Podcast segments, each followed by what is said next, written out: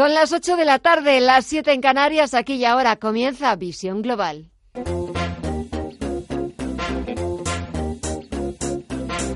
En Radio Intereconomía, Visión Global, con Gema González.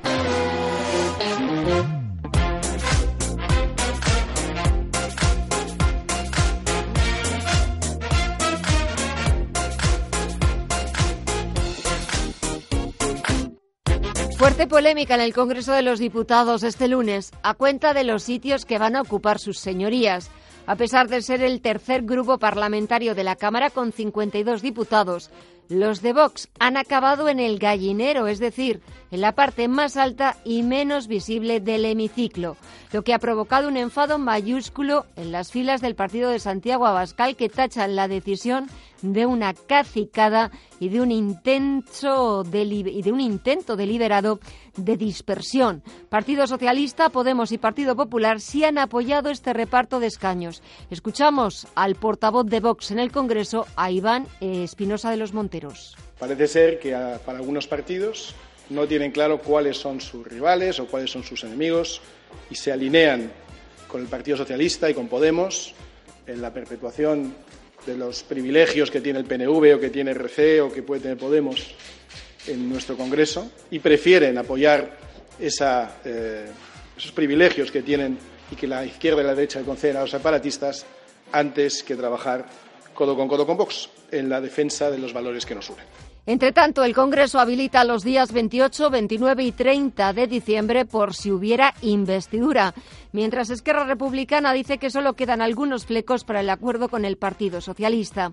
Así viene la actualidad este lunes 23 de diciembre, mientras echamos un vistazo a la principal bolsa del mundo. Faltan dos horas para que cierre Wall Street en esta semana casi navideña. Vemos cómo continúan las subidas, continúa la fiesta en el parque norteamericano. El SP500 suma un 0,14% en los 3.225 puntos. El promedio industrial de Jones subió un 0, 38% en los 28.562 puntos, subidas que vienen capitaneadas sobre todo por Boeing. El fabricante aeronáutico suma un 2,7% después de la dimisión de su presidente ejecutivo por el escándalo del 737 MAX. El mercado está premiando a la compañía por esa decisión y si echamos un vistazo al sector tecnológico tenemos al Nasdaq 100 que suma un 0,28% por encima de los 8.700 puntos. Eso es lo que está pasando en tiempo real en Wall Street, pero echamos también un vistazo a lo que está pasando en el resto de bolsas latinoamericanas. Alma Navarro, muy buenas tardes. Buenas tardes. Caídas generalizadas en las principales bolsas de América Latina que son, sin embargo, bastante suaves. El Bovespa brasileño está perdiendo un 0,04%, prácticamente plano. Está colocado en los 115.074 puntos. El IPSA chileno pierde un 0,22%, 4.725 puntos. Y el IPC mexicano cae un 0,68% en tiempo real y se sitúa en los 44.199 puntos. Solamente está en signo positivo en este momento el Merval argentino que está ganando un 2,24%, 38.497 puntos. En el mercado de divisas echamos un vistazo al cambio del euro frente al billete verde. Se cambia por 1,10 dólares. La libra también comienza esta semana navideña un poquito más débil de lo habitual y la divisa británica se cambia por 1,29 dólares. En el mercado de commodities echamos un vistazo, prestamos atención al precio del crudo. Tenemos al barril de referencia en Europa, al tipo Brent, que suma un 0,6% hasta los 66,54 dólares el barril. El futuro del West Texas, el crudo de referencia en Estados Unidos, repunta cerca de medio punto porcentual hasta los 60,73 dólares. Actualizamos toda la información, pasan casi cinco minutos de las 8 de la tarde, una hora menos en la comunidad canaria, los titulares con Alma Navarro.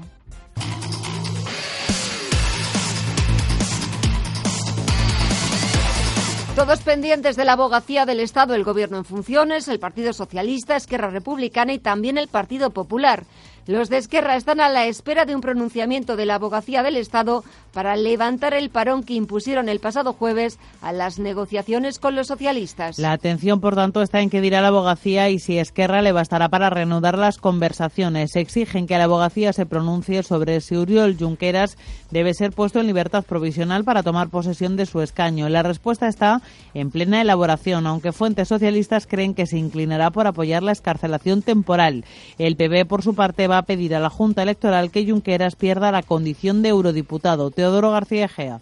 Junqueras no puede tener acta de eurodiputado y en esta línea también hemos presentado un escrito ante el Parlamento de Cataluña solicitando que se cumpla con la sentencia del Tribunal Supremo y también desde el Parlamento se actúe para quitarle su escaño al señor Torra tras su inhabilitación. Y la Fiscalía del Tribunal Supremo ha pedido este lunes al magistrado Pablo Llarena, instructor de la causa del Prusés, que solicite a la mayor urgencia posible al Parlamento Europeo la suspensión de la inmunidad del expresidente Carles Puigdemont y del exconseller Tony Comín. Además, pide al Supremo que mantenga todas las medidas cautelares vigentes sobre Puigdemont y Comín para salvaguardar los fines del proceso penal. En su escrito, los fiscales argumentan que la inmunidad no puede convertirse en ningún caso en un refugio protector o generador de impunidad frente al legítimo ejercicio de la función jurisdiccional. La agencia tributaria ha remitido a la Audiencia Nacional un informe en el que afirma que el expresidente de la Generalitat, Jordi Pujol, defraudó a Hacienda más de 885.000 euros en el año 2000 un ejercicio fiscal ya prescrito. Así consta en uno de los informes enviados por Hacienda al Juzgado Central de Instrucción número 5 de la Audiencia Nacional, que investiga el origen de la fortuna de los Puyol. Dicho documento señala que el mandatario catalán era el verdadero propietario de una cuenta en la banca Reich andorrana que estaba a nombre de su hijo Jordi Puyol Ferrusola. En la cuenta abierta en 2000 y cerrada en 2010 se hizo un único movimiento de ingreso en metálico de 307 millones de pesetas. En esa misma entidad bancaria obraba un documento firmado por Jordi Puyol hijo, en el que manifestaba que el propietario era su padre. Hacienda reconoce que se trata de un ejercicio fiscal prescrito, pero adjunta una propuesta de regularización que cifra en 885.651 euros la cantidad que debe abonar Jordi Puyol Ferrusola a las arcas públicas. Más cosas, hacer la cesta de la compra para Nochebuena, para la cena de mañana, sale hoy un 8,5% más cara que si lo hubiéramos hecho hace un mes. La OCU ha realizado un tanteo de precios con los alimentos más típicos de Navidad para ver cómo evolucionan estas semanas. Después del puente de la Constitución, los precios ya reflejaban alguna subida importante en pescado y marisco, pero este lunes el incremento de estos productos es mayor. Por ejemplo, las almejas son un 65% más caras que hace un mes y un 28% más que hace solo una semana. Y si hablamos de pescados, el besugo es el que más se ha encarecido hasta más de 50 euros el kilo. Y vamos con datos macro. El déficit público del conjunto de las administraciones públicas creció un 26% hasta septiembre y se situó en 18.386 millones de euros, equivalente al 1,47% del PIB cuando un año antes estaba en el 1,2% del PIB. El alza se explica por el crecimiento del déficit de la seguridad social derivado de la revalorización de las pensiones, por el paso del superávit a déficit de las comunidades autónomas ocasionadas por la merma de recursos que ha supuesto la liquidación definitiva del sistema de financiación de 2017 y por la disminución del superávit de los ayuntamientos tras el aumento del gasto en salarios e inversión. El Ministerio de Sanidad y las comunidades autónomas ultiman un importante cambio de modelo en la atención a menores extranjeros no acompañados, que implicaría la modificación de diversas leyes. El plan es aún un borrador. En el nuevo protocolo, el Gobierno asumiría la primera acogida de los recién llegados, que ahora está en manos de las comunidades autónomas, para después derivarlos por toda España de una forma más proporcional a la actual. Esta fórmula de funcionar evitaría que los menores extranjeros se concentrasen en Andalucía, Melilla y Ceuta, principales puertas de entrada, y Cataluña y País Vasco, comunidades de destino y tránsito hacia Europa. Y la Comunidad de Madrid prohibirá a partir del curso lectivo 2020-2021 el uso de teléfonos móviles en los colegios públicos y concertados, con el propósito de mejorar los resultados académicos y de combatir el ciberacoso y el bullying en los centros escolares. La medida afectará a más de 800.000 alumnos de 1.700 centros educativos. El proyecto de la Consejería de Educación prevé que los docentes y la dirección de los centros educativos podrán retirar los móviles de los alumnos que incumplan esta obligación. Las excepciones a la prohibición se darán en los casos en los que esté expresamente previsto en el proyecto educativo y siempre con fines didácticos.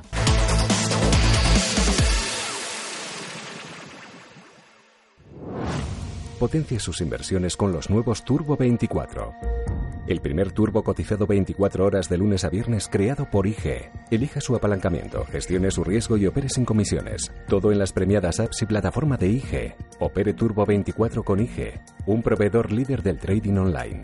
Busque IG Turbo 24 para saber más. Los Turbo Warrants son instrumentos financieros complejos y su capital está en riesgo. Puede sufrir pérdidas rápidamente. ¿Te gustan los clásicos? Pues aquí van un par de clásicos de estas fechas. Los niños de la lotería, las calles iluminadas y el inconfundible aroma del café de Navidad de la mexicana. El del paquete rojo, un café único, de sabor intenso y sorprendente. Disfruta del aroma de café recién tostado en Navidad. Pídelo en tu tienda de la mexicana o en lamexicana.es y recíbelo en 24 horas. Información internacional. CaixaBank patrocina este espacio.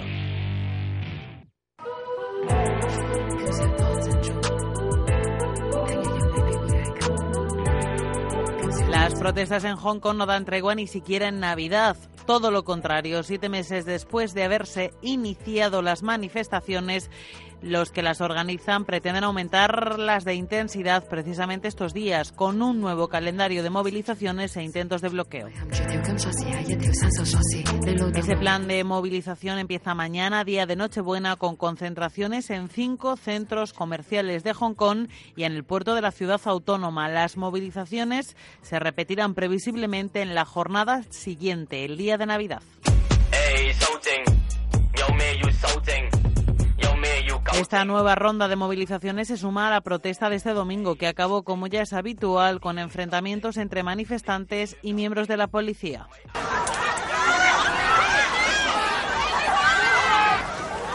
Más de un millar de personas se congregaban en Edinburgh Place, el corazón financiero de la que fuera colonia británica, por un motivo por primera vez ajeno a la política doméstica del territorio.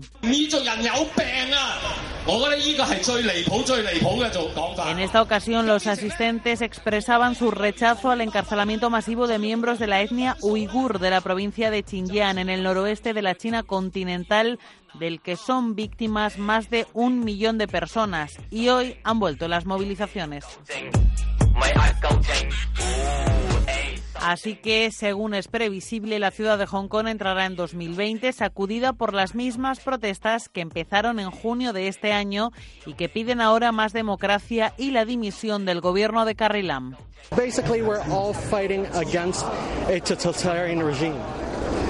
Básicamente estamos luchando contra un régimen totalitario, dice este manifestante.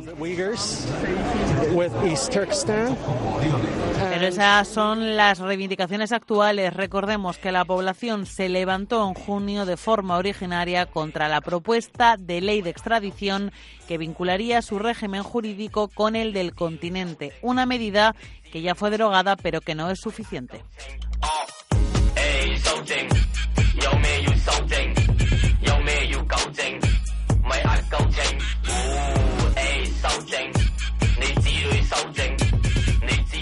CaixaBank ha patrocinado este espacio. Hay un lugar donde miles de ilusiones se hacen realidad. Las ilusiones de los que disfrutan de la vida, las de los que quieren reformar su casa, las de los amantes de la tecnología. Ven a CaixaBank y haz realidad tus ilusiones. Infórmate en caixabank.es. CaixaBank. Escuchar, hablar, hacer. Bontobel Asset Management. Calidad suiza con el objetivo de obtener rendimientos superiores a largo plazo. En Bontobel Asset Management siempre estamos a la vanguardia de las inversiones activas en bonos y acciones. Para más información, entre en nuestra página web bontobel.com barra am. Bontobel Asset Management, su especialista global en fondos de inversión. En Movistar tenemos smartphones libres, sin permanencia y con financiación todo el año. Por eso esta Navidad, conseguir el mejor regalo será más fácil que nunca. Llévate un Samsung Galaxy S10e o un Huawei P30 por solo 499 euros y muchos más smartphones a precios increíbles. Hasta el 8 de enero de 2020. Encuentra estos y muchos más en App Movistar, tiendas y movistar.es. Visión global. Los mercados. Bontobel Asset Management patrocina este espacio.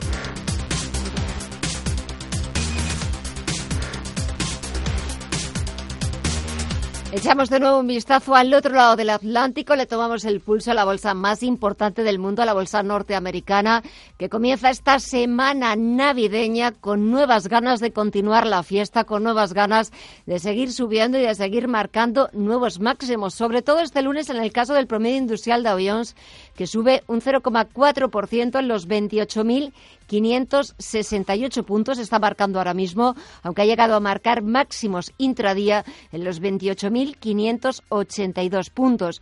Nuevos máximos después de que China, después de que el gigante asiático haya anunciado que va a rebajar los aranceles a 850 productos estadounidenses en un nuevo gesto de buena voluntad por parte, por parte de Pekín. A falta de pocas jornadas para que acabe este año, el Dow Jones acumula una subida del 22%, el SP500 del 28,5% y la subida es aún mayor en el sector tecnológico. En el caso del Nasdaq, un 34,5% es lo que lleva de subida este año. Si echamos un vistazo a las pantallas, tenemos al Nasdaq 100 en los 8.705 puntos. Está subiendo un 0,3%. El SP500 repunta un 0,15% hasta los 3.226 puntos.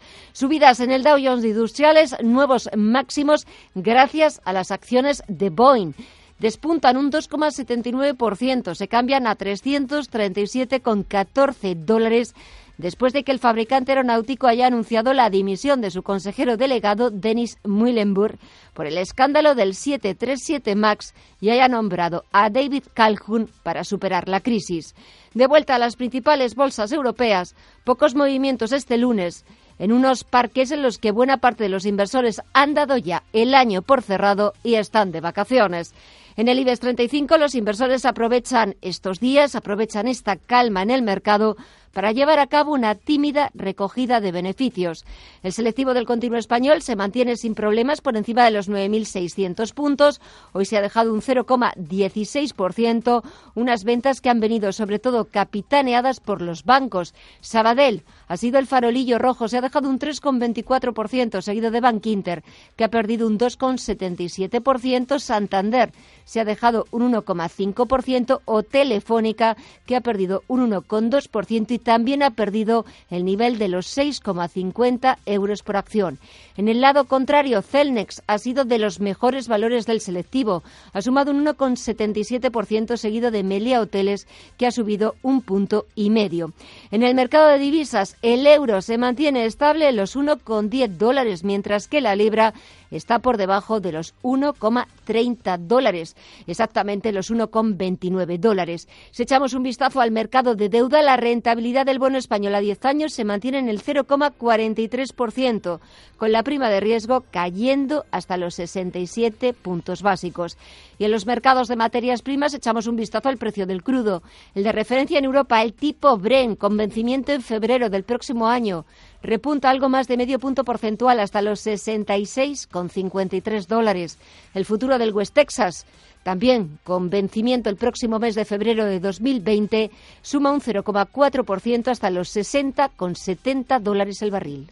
Bontobel Asset Management ha patrocinado este espacio. Bontobel Asset Management calidad suiza con el objetivo de obtener rendimientos superiores a largo plazo. En Bontobel Asset Management siempre estamos a la vanguardia de las inversiones activas en bonos y acciones. Para más información, entre en nuestra página web bontobel.com barra am. Bontobel Asset Management, su especialista global en fondos de inversión.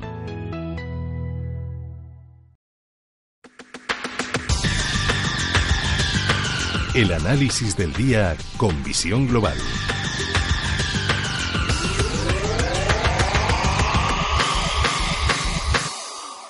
Y saludamos a José Ignacio Gutiérrez Lasso, presidente de BG Valores. José Ignacio, muy buenas tardes. Muy buenas tardes, Gema. Bueno, la bolsa norteamericana no sé si entiende de vacaciones de Navidad, de festividades, pero lo que sí que es cierto es que continúa la fiesta en el parque neoyorquino marcando máximo tras máximo. ¿Quién lo diría de hace un año? ¿Quién lo diría de hace un año? Pero ya lleva, ya lleva subido bastante y estamos en, nuevos máximos históricos en estos momentos. Y, y, bueno, pues es lo que hay. O sea, está muy bien. Estamos en estos momentos pues subiendo un 0,38 en el día, pero claro, en el, año pues lleva subido un 20% prácticamente.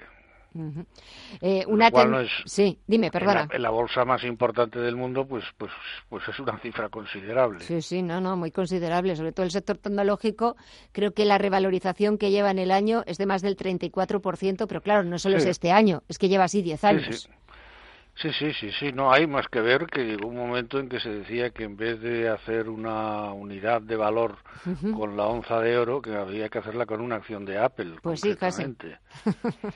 porque era más seguro que una onza de oro. Sí, sí, no, estoy totalmente de acuerdo. Sobre todo más seguro y que da más rentabilidad o da más dividendo, porque es cierto que eh, siempre, pues casi todo el mundo, eh, claro, llega un, momento en el que dices, bueno, esto se tendrá que parar en algún momento, se tendrá que frenar en algún momento, pero parece que no, que, la bolsa norteamericana nos lleva a la contraria, va por su cuenta y sigue subiendo, y también eso es lo que hay. Sí, bueno, pero es que se va adaptando también a los incrementos de beneficios, se va, eh, se va adaptando a muchas cosas y las noticias de todos lados pues son son buenas. O sea las noticias me refiero a la bolsa norteamericana a la economía norteamericana son buenas. Se usted cuenta que no hay desempleo prácticamente no hay desempleo y además tampoco hay gran presión sobre los salarios lo cual quiere decir que no hay no hay inflación. O sea bueno que estamos en el mejor de los de los de los escenarios. Y claro pues eso la bolsa lo aprovecha ¿Qué pasa? Que a lo mejor pues, se, puede estar exagerando un poco, ¿no? Pero, pero bueno, veremos. O sea, eh, las exageraciones pueden durar mucho, mucho tiempo, meses incluso. Pero yo creo que en estos momentos no está exagerada. Lo que no está es barata, evidentemente, pero bueno, tampoco está excesivamente cara. Y si echamos un vistazo aquí a las bolsas europeas, la bolsa española no lo está haciendo igual de bien que la bolsa norteamericana, tampoco ninguna de las europeas, pero estamos consolidando esos 9.600 puntos y claro, la bolsa tira, si tiran los bancos, si tiran los grandes, hoy no ha tirado Telefónica, tampoco han tirado ni Santander, ni las entidades financieras. No, efectivamente, hoy se han quedado no solamente rezagados, sino que han, han restado al conjunto del, del IBEX, pero a lo tonto, lo tonto, lo tonto es una cosa, que es que lo que llevamos de mes, hemos subido desde el día 2 de diciembre, que estábamos en aproximadamente en 9.160, pues estamos en estos momentos en 9.660, lo cual quiere decir que son 500 puntos que hemos subido en, solamente en el mes de diciembre.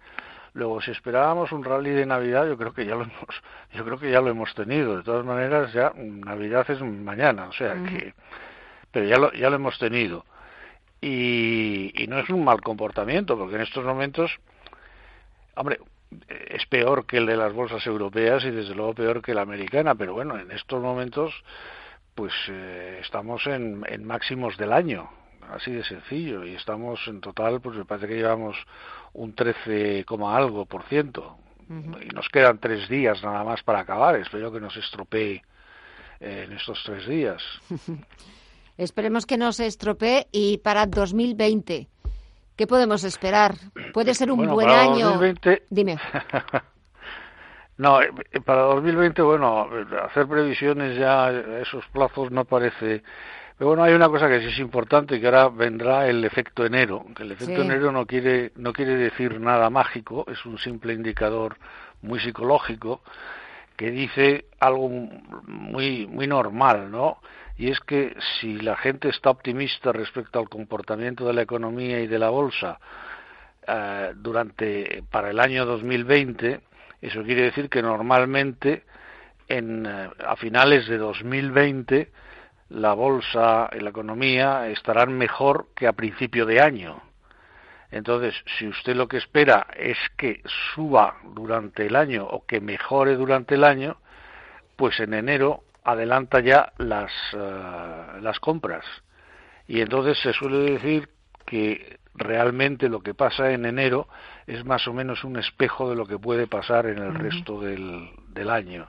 O sea, si enero es positivo, pues será positivo. Si enero es negativo, porque lo que se espera es que no solamente la cosa mejore, sino que empeore, pues entonces normalmente el año será también negativo. Ahora, hay que hacer una matización, que algunas veces, sobre todo cuando hay bastante optimismo sobre lo que va a ocurrir ese año, realmente la demanda se concentra tanto en el mes de enero que sí que es cierto, pero que resulta que lo que tenía que subir en todo el año lo sube en enero y parte de febrero. Y luego ya se queda dormitando e incluso bajando un poco. Es decir, bolsas, por ejemplo, que han, que han subido entre enero y febrero un 15%, que no es extraño verlo, de repente terminan el año ganando única y exclusivamente un 10, un 12, lo cual quiere decir que han perdido un 3% en el resto del año. O sea que suele concentrarse mucho a principios de año si el año es positivo. Lo mismo en, caso contrario cuando la psicología es negativa sobre lo que va a pasar en el año. Y eso es lo que vamos a ver ahora en enero. Vamos a ver cómo se comporta la bolsa. Este año, sí. usted cuenta que ha sido, ha sido así, es decir, en enero la bolsa subió bastante, con lo cual dijimos, bueno, pues año muy bueno. Sí, pero es que casi subió todo lo que tenía que subir entre enero y febrero. Luego ha estado dormitando, incluso volvió a perder prácticamente todo en agosto y de agosto aquí se ha recuperado. Pues estaremos pendientes a ver. Lo más importante es despedir bien este año, despedir bien 2019, entrar bien, con buen pie en el 2020 y que las cosas vayan llegando y aquí las iremos analizando y contando. José Ignacio Gutiérrez Lasso, presidente de MG Valores, desearte que pases una felicísima Navidad, felices fiestas y un feliz año también 2020, que estemos aquí, que lo sigamos contando, que es todo un placer contar contigo. Muchísimas gracias. Felices fiestas. A vosotros, Gemma. Muchas gracias y feliz año y feliz año y feliz Navidad. Igualmente.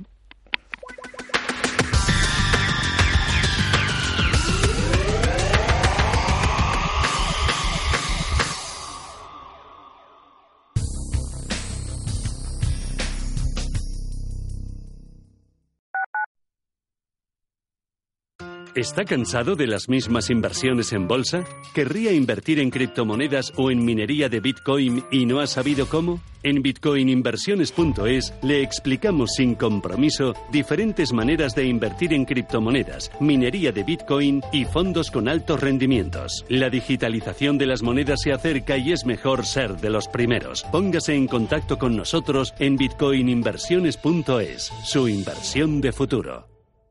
Hijos de rock and roll, jóvenes que no es que aparquen de oído, aparcan a golpe de batería.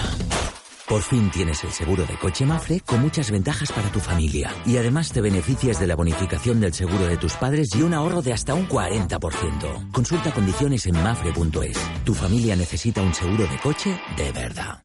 En el restaurante Sandó te proponemos una noche vieja llena de sabor, para que la entrada del nuevo año se convierta en algo especial. Ven a disfrutar con nosotros del menú que hemos creado especialmente para ti. Además, podrás tomar la primera copa del año nuevo en nuestra coctelería, Las Cuevas de Sandó. Te esperamos. restaurantesandó.es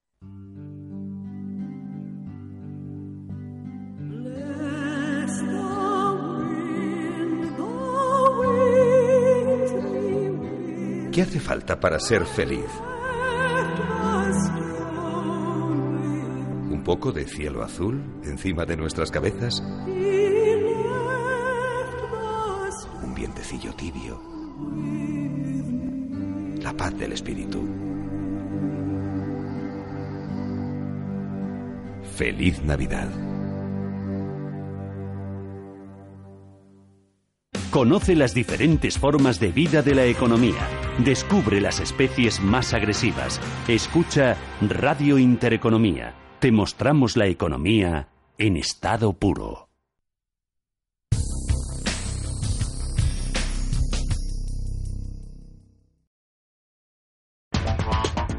En Visión Global, la tertulia de los negocios.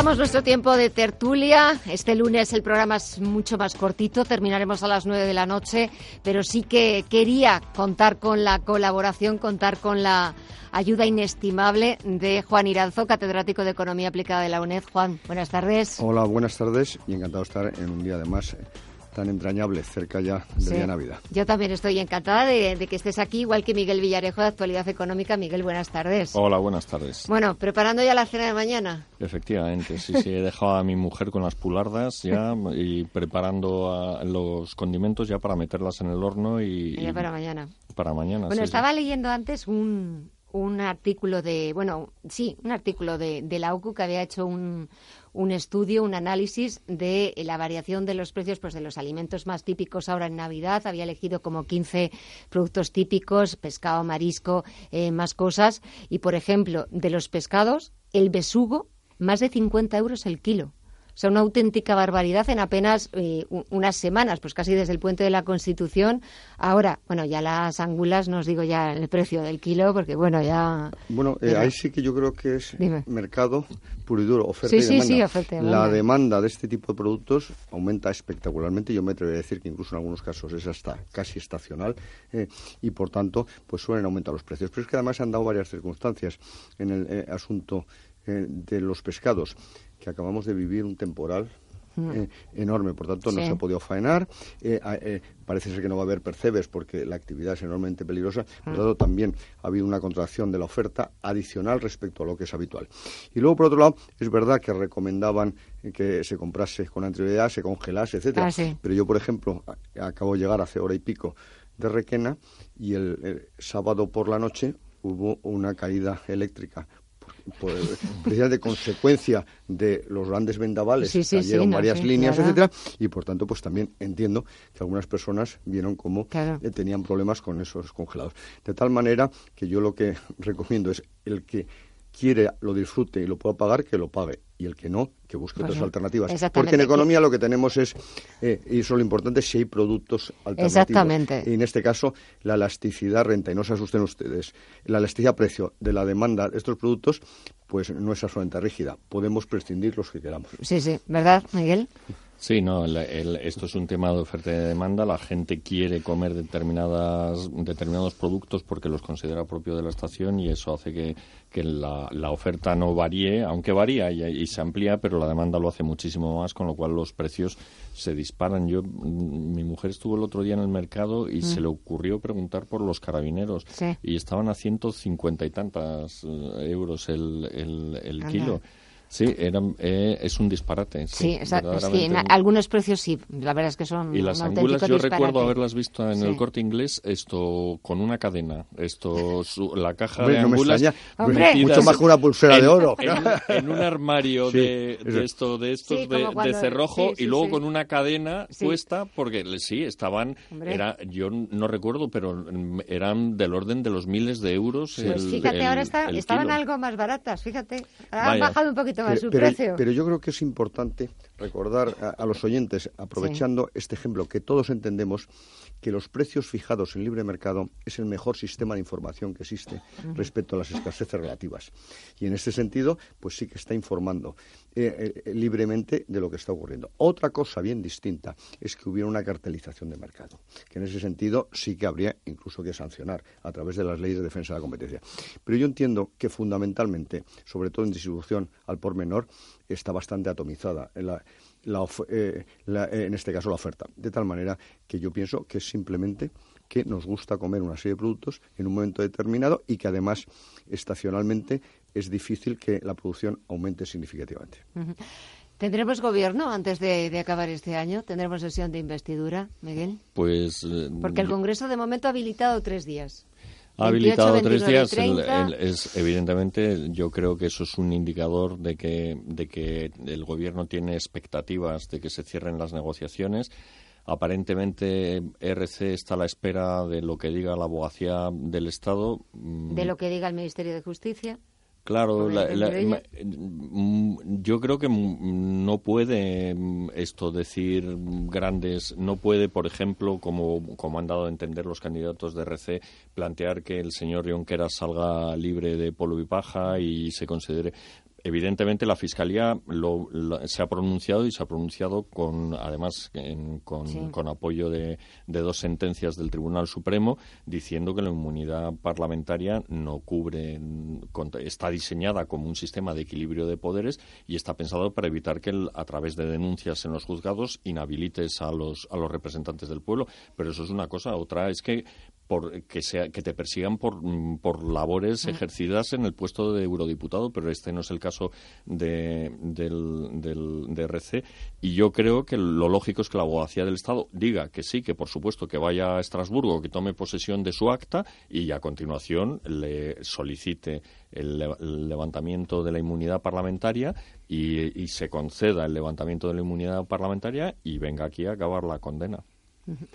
Juan. Me está gustando un titular de la inmunidad no es impunidad. Ah, sí, y en ese sentido, efectivamente, ah, hay que tener presente que el único que es eh, por ley constitucionalmente impune ante la ley es el rey. Mm. Y no hay nadie más. Y el resto, eh, eh, lo que es, es un asunto de equilibrio de poderes para evitar lo que también ocurría habitualmente en las juntas de los grandes bancos en las juntas generales, que siempre alguien ponía una demanda al presidente por, cosas de lo más peregrinas. Bueno, pues se trata de proteger el Estado de Derecho. Pero insisto, eso no quiere decir que esa eh, inmunidad parlamentaria te permita hacer cualquier cosa Claro, lo, importante también en esto, aparte de lo que, que, parece que todo el mundo está pendiente de ese informe de la abogacía del Estado, es si ese informe o lo que dictamine la abogacía del Estado le es suficiente a Esquerra. Claro, es que la, es, la abogacía del Estado no puede decir nada muy distinto de lo que ha dicho la Fiscalía, porque ahí están las sentencias del Supremo, la jurisprudencia, y además la propia sentencia del, del Tribunal de Estrasburgo dice que, mm, que, que, efectivamente el que, el que tuviera derecho a la inmunidad no es óbice para que, si según las leyes del país de origen está condenado por algún delito, cumpla la sentencia a la que se le ha condenado. Es decir, que muy, mucho más allá allá no puede ir. Eh, y yo no sé si eso será suficiente, pero me da la impresión de que RC se va a contentar con un gesto porque yo pienso que es que mm, si convoca o si hace que caiga este gobierno, eh, nos vamos a tener que enfrentar a unas nuevas elecciones y yo creo que por, mm, aunque no creo que varíe mucho el escenario político, mm, su situación en concreto no va, no va a mejorar. O sea, está asumiendo un riesgo innecesario porque si se forma un gobierno de unidad nacional o de constitucionalistas o, o peor todavía para para ellos, gana el PP las elecciones, estarán en una situación mucho peor de la que están ahora. Juan. Hombre, yo creo que que todo es favorable para ellos, pero también es verdad que es desfavorable para el país. Entonces yo espero que también haya una oferta del centro derecha precisamente para tratar de paliar en gran medida las reivindicaciones que Esquerra Republicana en cualquier caso eh, va a realizar porque no va a vender barato el voto. De tal manera que vamos a ver cómo está el equilibrio. Pero todo hace indicar en este momento eh, que sí que puede haber una investidura que yo pienso que no va a ser a lo mejor tan rápida. Eh, es posible esa investidura, o al menos son los el calendario, los espacios que maneja Moncloa, que maneja el gobierno. Pero, por ejemplo, yo también leía hoy que el Partido Popular está ya, lo de Esquerra lo da por perdido, pero aunque sea un voto, pero un voto es un voto y va contando con todos los partidos regionalistas, porque está el Partido Regionalista Cántabro, eh, está Teruel existe, están los Canarios, son muy pocos votos, los pero asturianos. bueno, los asturianos. esto es un poco un brindis al sol y no creo que vaya a, ninguna, a ningún lado.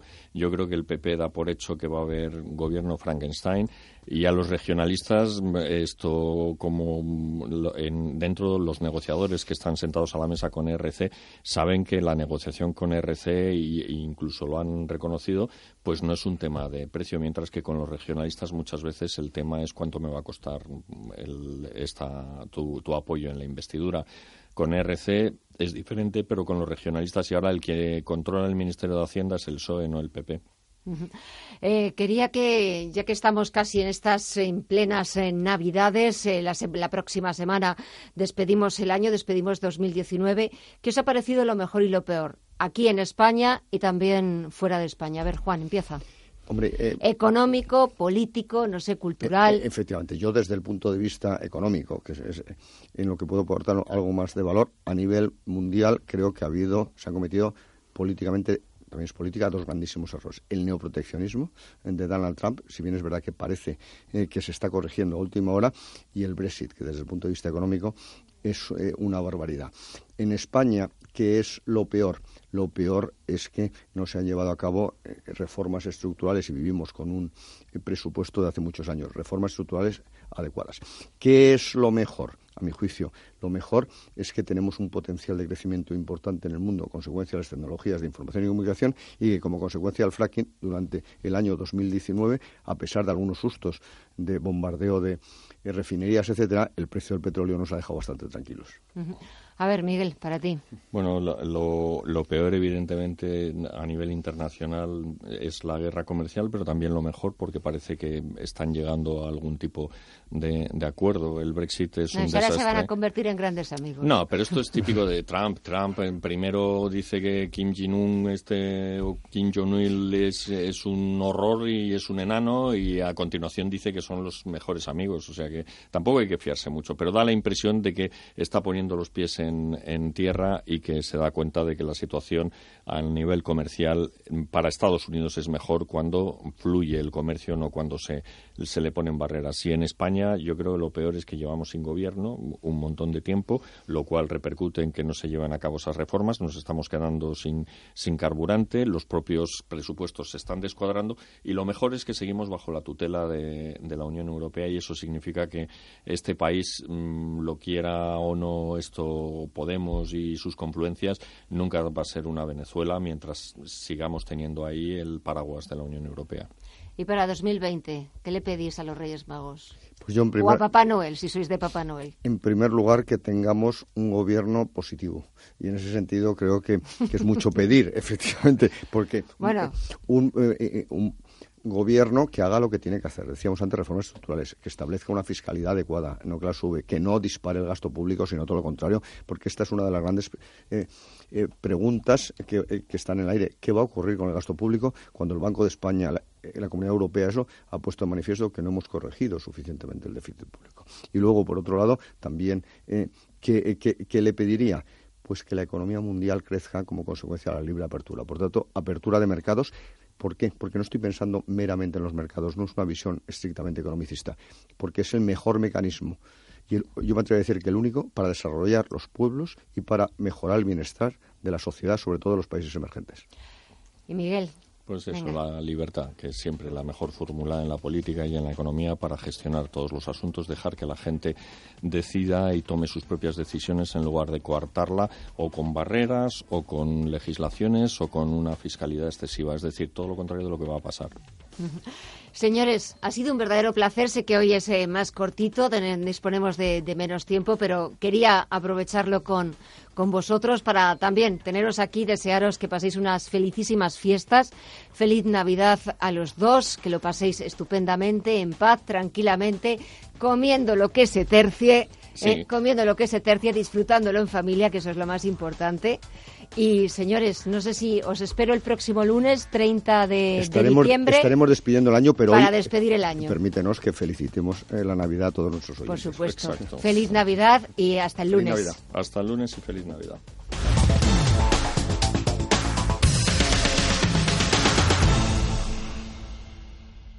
En Selfbank no somos muy de tirar la casa por la ventana con los anuncios, pero para esto que vamos a contarte merece la pena. Un banco, un cliente, miles de posibilidades y una encrucijada. El destino de sus inversiones pasa por elegir entre más de 3.000 fondos de inversión. Desde ya en selfbank.es. Selfbank, hazlo a tu manera. Tranquilidad es el sonido del mar. Tranquilidad es invertir al tiempo que ahorras, diversificas y proteges tu inversión. Tranquilidad es invertir en oro con Degusa. Infórmate en el 9119 82900. Degusa Oro. Es tranquilidad. Para que esta Navidad salga todo perfecto, no hace falta tener a los Torres en casa cocinando. Basta con utilizar productos frescos de Hipercor y el supermercado del Corte Inglés. Como unos exquisitos langostinos de los manglares de Madagascar, los mejores del mundo, de 20 a 30 piezas en kilo por solo 29,99 euros el kilo. La frescocina del Corte Inglés. Alimenta tu Navidad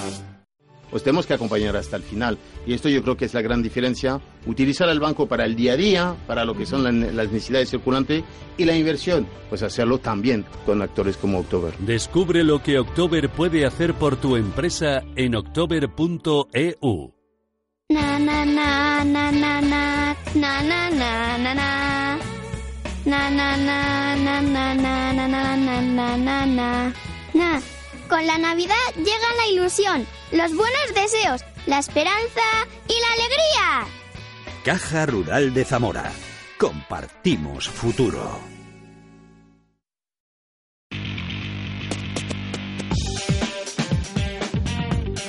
Información internacional.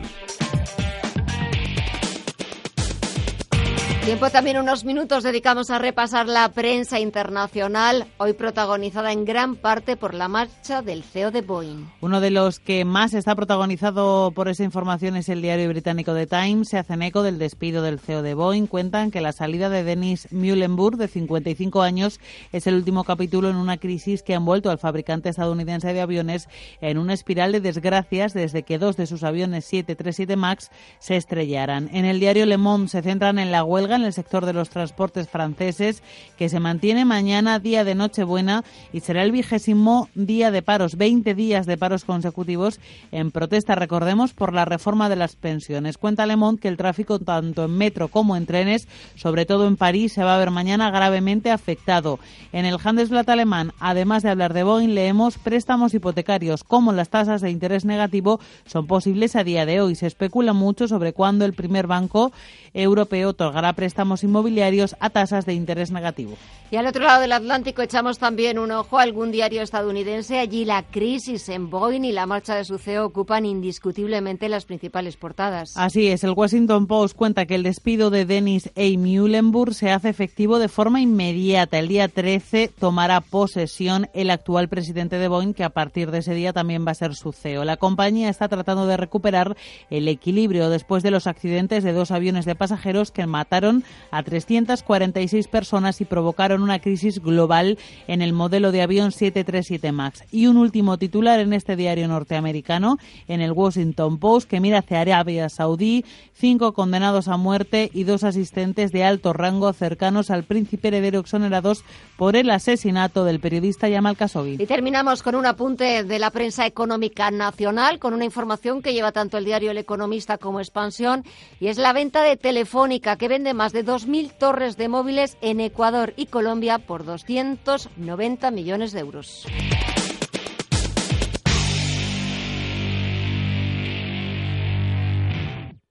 En Autocontrol trabajamos para que los anuncios que te acompañan por la mañana. Cuando te mueves por la ciudad. O cuando disfrutas de tu tiempo libre.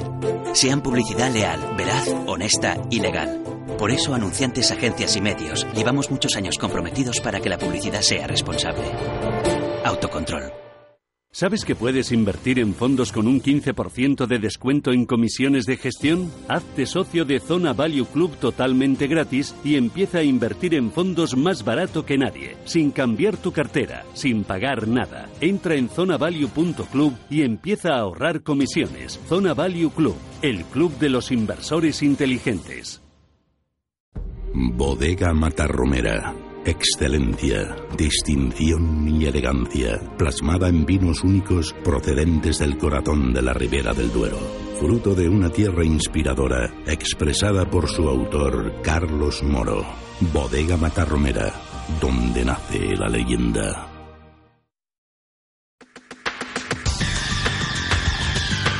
El análisis del día con visión global.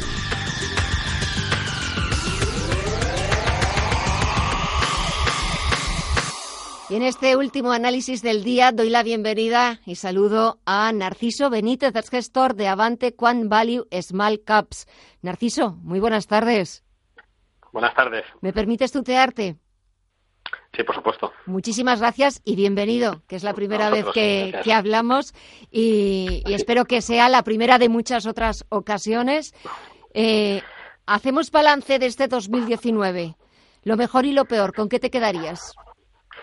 Bueno, yo creo que ha sido un año que, sobre todo la parte final del anterior, no empezó muy bien. Eh, hemos visto muchas incertidumbres, pero al final pues es un año que lo ha hecho, lo ha hecho muy bien en bolsa. Eh, ha pillado a mucha gente descolocada, como siempre que lo hace bien en, en bolsa. Y sobre todo ha sido muy interesante para los gestores que, que seguimos un estilo parecido al mío, muy centrado en, en, value, porque tras dos años muy malos para, para el value y para las, los enfoques eh, que utilizan efectos eh, y anomalías de, de, de, la bolsa para generar rentabilidad como, como el que uso yo, pues en los últimos tres meses aproximadamente se ha empezado a dar la vuelta eh, este periodo raro que hemos pasado uh -huh. y están empezando otra vez a reinar las, las tendencias habituales, ¿no? Que las cosas más baratas suban más que las más caras, que las cosas con mejores características de movimiento de precios lo hagan mejor, etcétera, etcétera. ¿no? O sea que ha sido un año duro, pero que está acabando muy bien. Un año duro que está acabando muy bien y las previsiones, las expectativas para 2020, ¿cómo van a ser? ¿Cómo se presentan? Pues hombre, como decía eh, Niels Bohr, es muy difícil hacer predicciones, sí. sobre todo sobre el futuro. Y nadie tiene pero... una bola de cristal. No, eso no existe, ¿no? Pero sí que eh, uno puede eh, observar lo que está ocurriendo ahora mismo y en base a lo que ha ocurrido en situaciones anteriores, pues eh, saber un poco eh, cuáles son los eventos más probables o menos, ¿no? Y yo creo que el, que el año que viene es muy probable que sea muy bueno para las estrategias value uh -huh. y para la inversión en empresas pequeñas, en small caps y en micro caps, ¿no? Precisamente porque los últimos dos años lo han hecho muy mal comparado con las tendencias históricas. Uh -huh. Entonces, en la bolsa no hay leyes físicas absolutas como la gravedad o, o las leyes de la, del electromagnetismo, pero sí que hay eh, reversión a la media. Cuando algo ha ocurrido sistemáticamente o suele ocurrir durante cientos de años y de repente la tendencia cambia durante un tiempo relativamente corto, la cosa corrige y vuelve otra vez a, a la tendencia general. ¿no? Entonces, si tomamos eso en cuenta, tomamos en cuenta que, que las bolsas eh, americanas, eh, que son un poco lo que mueve, nos mueve a todo lo demás, por lo menos al, a corto plazo, lo han hecho muy bien están acabando el año muy bien. Eh, yo creo que el 2020 eh, tiene todas las, todos los números, todos los boletos para ser un año muy bueno en bolsa y en particular para las estrategias de, de value y de, -huh. y de, small caps. Estás hablando de bolsa, pero ¿y si hablamos de renta fija? Renta fija es, es, es mucho más complicada, ya. por lo menos para mí, que la bolsa, ¿no? Estamos en, en rentabilidades que yo creo que desde que existen eh, datos históricos, desde que andaban con las, con las tablillas estas de, de arcilla los sumerios, mm. pues no ha habido rentabilidades así, ¿no? Entonces aquí es muy difícil eh, decir algo significativo a nivel de series históricas porque estamos realmente en terra incógnita. O sea, no se conoce una época como esta, ¿no? Y sí que se conoce la rentabilidad de, del fondo que gestionas Avante Quan Value Small Caps. Dinos cómo se ha comportado este año. Lleva una revalorización del 18% desde diciembre del año pasado, sube más de un 22%. ¿A quién van dirigido? ¿Características? ¿Cómo lo gestionas? Bueno, yo creo que a estas alturas, a, día de hoy, debemos andar ya rondando el 19 en lo que bueno, va de, en lo que va de año. Uh -huh. Sí, y es un fondo que empieza como una estrategia que, que desarrolló para, para invertir el, el dinero de, de, mi familia uh -huh. y, y básicamente está pensado para generar la máxima rentabilidad posible a largo plazo pero con una volatilidad razonable. O sea, el, el, el mayor problema que existe es no es tan complicado generar estrategias que a largo plazo den rentabilidades altas, el problema es que es muy difícil seguirlas, precisamente porque esas estrategias pues suelen generar mucha volatilidad. Entonces aquí la idea es generar algo de rentabilidad, uh -huh. la volatilidad sea soportable, desde luego que no sea más alta que, que la de la bolsa general, y yo creo que más o menos los años que he estado invirtiendo por mi cuenta y los años que estoy que estoy haciéndolo como en forma de fondo pues lo vamos un poco consiguiendo no o sea como digo estos dos años han sido bastante malos eh, para ese tipo de estrategias no solo para la mía sino para todas las que son son similares y, ahora pues yo creo que vamos a recuperar un poco el, la parte que nos hemos quedado un poco atrás con respecto al, índice y volveremos a las, a las rentabilidades similares a las que hemos tenido inicialmente. ¿no? Eh, ¿A quién está dirigido este fondo? ¿Para qué tipo de pues perfil de inversor?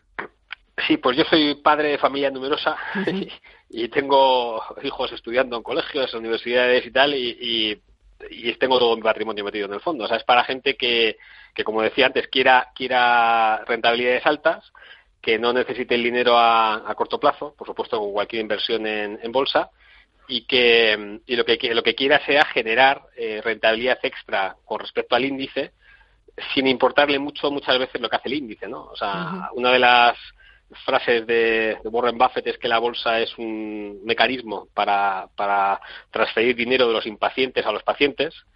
Y yo creo que también se puede añadir un poco que es un mecanismo para, para transferir dinero de la gente que, que no le importa un poco lo que haga la media de la bolsa, sino que lo que quiere es maximizar su rentabilidad a largo plazo. Eh, o sea, esa gente va a recibir más dinero que los que están continuamente mirando a ver lo que hace todos los días el, el índice, ¿no? Eh, en ese en ese fondo, el Avante Quant Value Small Caps, el 35% del patrimonio está invertido en compañías japonesas, en sectores industriales. ¿Por qué? ¿Por qué os parece pues más atractivo? La bolsa más barata del mundo yo creo que es la que es la japonesa eh, y la más atractiva, ¿no? O sea, de hecho no invierto más porque pues tengo un tope, como digo antes, es un fondo para que uno pueda dormir tranquilo con él, además de generar rentabilidades y no voy a tener todo el patrimonio del fondo en un solo en un solo país, ¿no? Pero realmente la bolsa japonesa, después de los, las décadas que ha pasado muy malas, desde la gran burbuja que tuvo en el 89, pues eh, tiene unas valoraciones, o sea, unas calidades, se está comportando muy bien en precios los últimos últimos meses. Entonces ahora mismo es el, el sitio, yo creo que el oasis, eh, con, con bolsas caras que hay en otros países, pues esto es el oasis para, para invertir. ¿no? Entonces una parte importante del, del fondo está ahí. Y los sectores industriales, las empresas industriales son las que más suele seleccionar mi sistema, porque son las más fáciles de entender. O sea, a la hora de hacer un modelo matemático sencillo, pues son empresas que no tienen una complejidad muy grande, eh, sobre todo si no son tecnologías superpunteras que pueden desaparecer de un día para otro. Son empresas que hacen piezas para coches, que hacen eh, maquinaria industrial y que son tienen una estabilidad muy grande y, son las que mejor me han funcionado históricamente y son las que más tienden a seleccionar el sistema. Pues eh, nos quedamos con esos eh, detalles, esa presentación excelente del Avante Quan Value Small Caps, un 19% lo que lleva de año de revalorización. Excelente trabajo, Narciso Benítez, gestor de Avante. Ha sido un verdadero placer. Muchísimas gracias por presentarnos el fondo por eh, el análisis. Espero que sigamos hablándonos en próximas ocasiones y simplemente desearte una feliz Navidad, que lo pases en compañía de, tu familia, que sean unos días eh, de paz y tranquilidad y hasta el próximo año, hasta el año nuevo. Muy bien. Igualmente, gracias a vosotros también. Un placer. Pues así ponemos punto final a esta edición más breve de Visión Global. Recuerden que después volvemos a las 10 para darles el cierre de la bolsa norteamericana de Wall Street, pero ahora les dejamos con la repetición del programa Ecogestiona.